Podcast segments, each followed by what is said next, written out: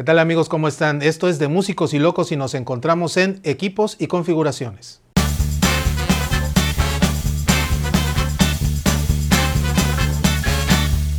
Bienvenidos nuevamente a De Músicos y Locos, mi nombre es Carlos Saldaña y como siempre y como cada capítulo les recuerdo, suscríbanse a nuestro canal, póngale la campanita para que cada video que estemos subiendo le llegue la notificación y continúen escuchándonos en Anchor, en Spotify, Estamos en las redes sociales. No dejen de vernos, no dejen de escucharnos. Y en esta ocasión, aquí en equipos y configuraciones, vamos a hablar de un equipo en particular que siempre está omnipresente para nosotros los músicos, pero casi nunca hablamos de ello. ¿Qué es una mezcladora? ¿Qué es una mixer?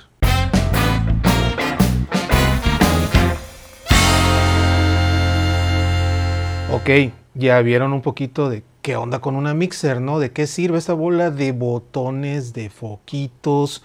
Eh, bien interesante, para algunos es aterrador, de repente, ¿y aquí qué hago? Llegas con tu cable, ¿no? Tu guitarra, tu micro, lo que sea, y Inge, ¿dónde me conecto, Inge, no? Eh, no, no es tan aterrador, es, realmente es nuestra amiga la mixer, pero vamos a ver de qué se trata. La mezcladora, la mixer, la consola es un equipo donde, primero que nada, tenemos una serie de canales, de channels, donde podemos conectar ya sea micrófonos, ya sea líneas que tengan que ver con instrumentos electrónicos, eléctricos. El típico es la guitarra eléctrica, que cualquiera diría, oye, espérame, pero pues va un amplificador o por lo menos una pedalera.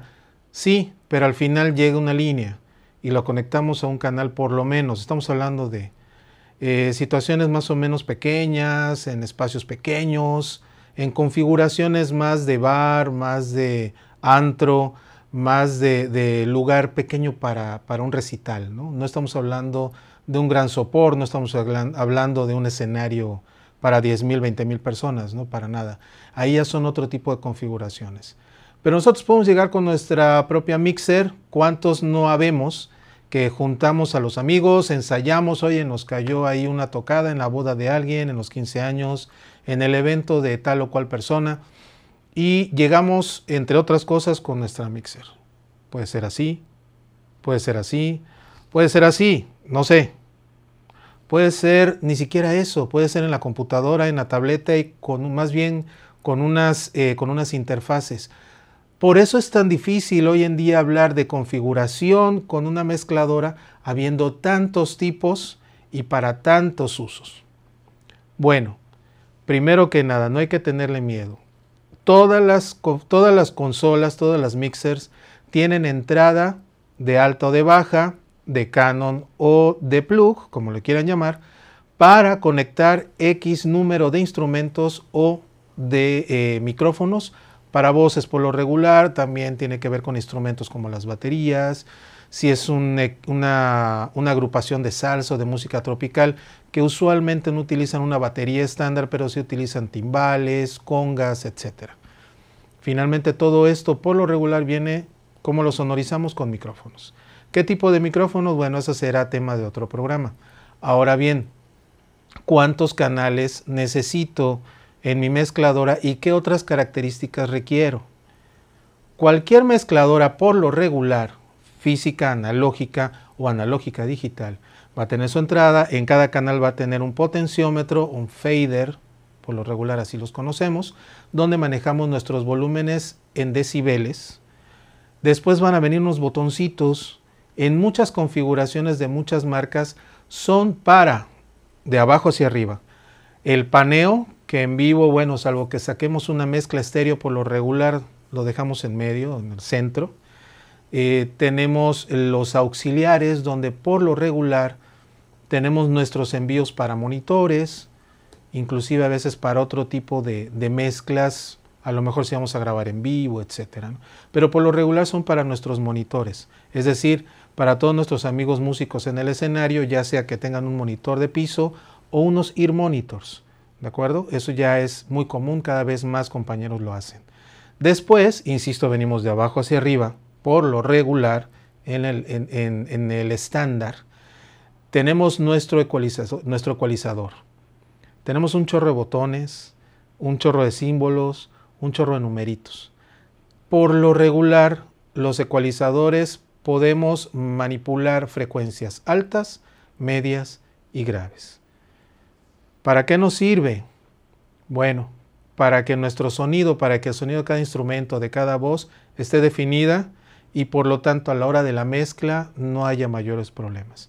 Por último, otro botón que por ahí tenemos, otra perillita, eh, casi siempre le llamamos gain, gain o trim, que tiene que ver con la ganancia, donde es diferente la manera en que podemos subir el volumen a nuestro fader o nuestro potenciómetro.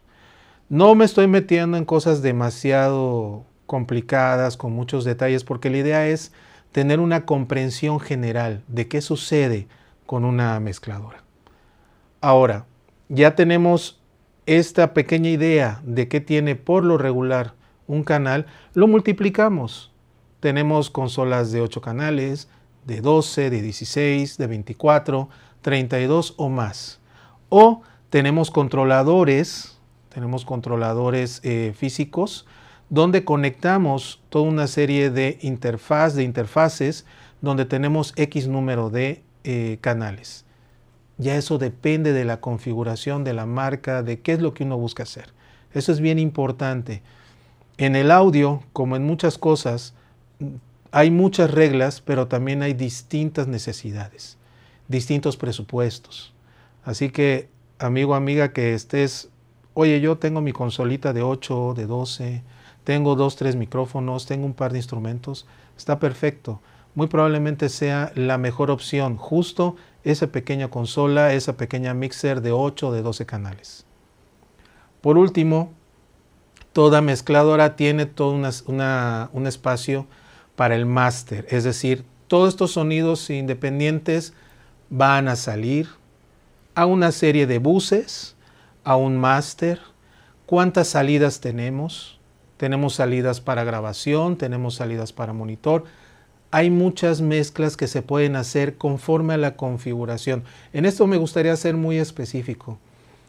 Toda consola desde la más sencilla hasta la más eh, compleja y completa, da una serie de salidas para, para configuraciones. No es una sola configuración. ¿Dónde podemos saber esto? Yo les, ahí sí les aconsejo, me atrevo a dar un, consejo.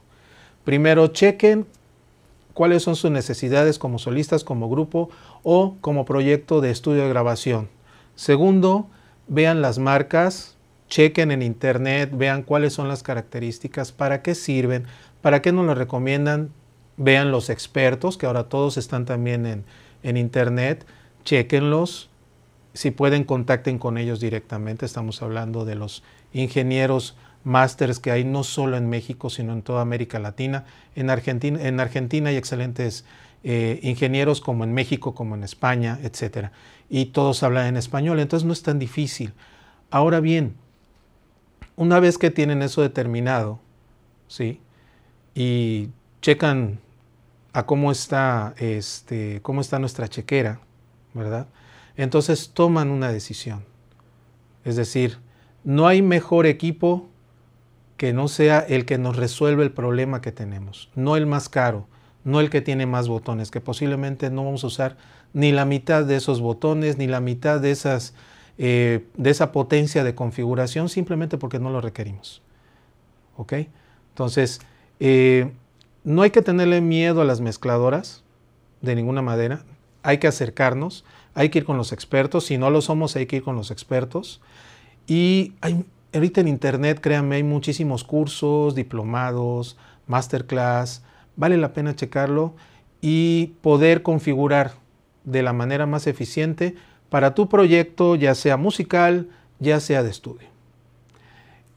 Por último, última recomendación en todo este tema de las consolas, por favor no se vayan con la marca. Hay marcas, sabemos que son muy importantes, podemos hablar de NIF, podemos hablar de Solid State Logic y muchas otras marcas que son fantásticas y que las consolas son fenomenales. Pero la marca no nos va a resolver. Hay que ser muy prácticos y creo que eso vale la pena tenerlo en cuenta. Muy bien, espero que estos comentarios, que estos pequeños consejos les haya servido y si tienen, insisto, eh, la idea, el proyecto de decir necesito armar esto dentro de este grupo o este estudio o este proyecto musical. Necesito mi propia consola, mi propia mixer, mi propia mezcladora, como le quieran llamar. Chequen muy bien qué es lo que verdaderamente necesitan y realicen una configuración que realmente, realmente les dé toda la ganancia que ustedes necesitan. Nos vemos en la próxima. Me ha dado muchísimo gusto estar con ustedes nuevamente. Por favor, no dejen de suscribirse, no dejen de dejar su comentario, valga la redundancia. Mi nombre es Carlos Saldaña. Estamos en De Músicos y Locos. Nos vemos en la próxima.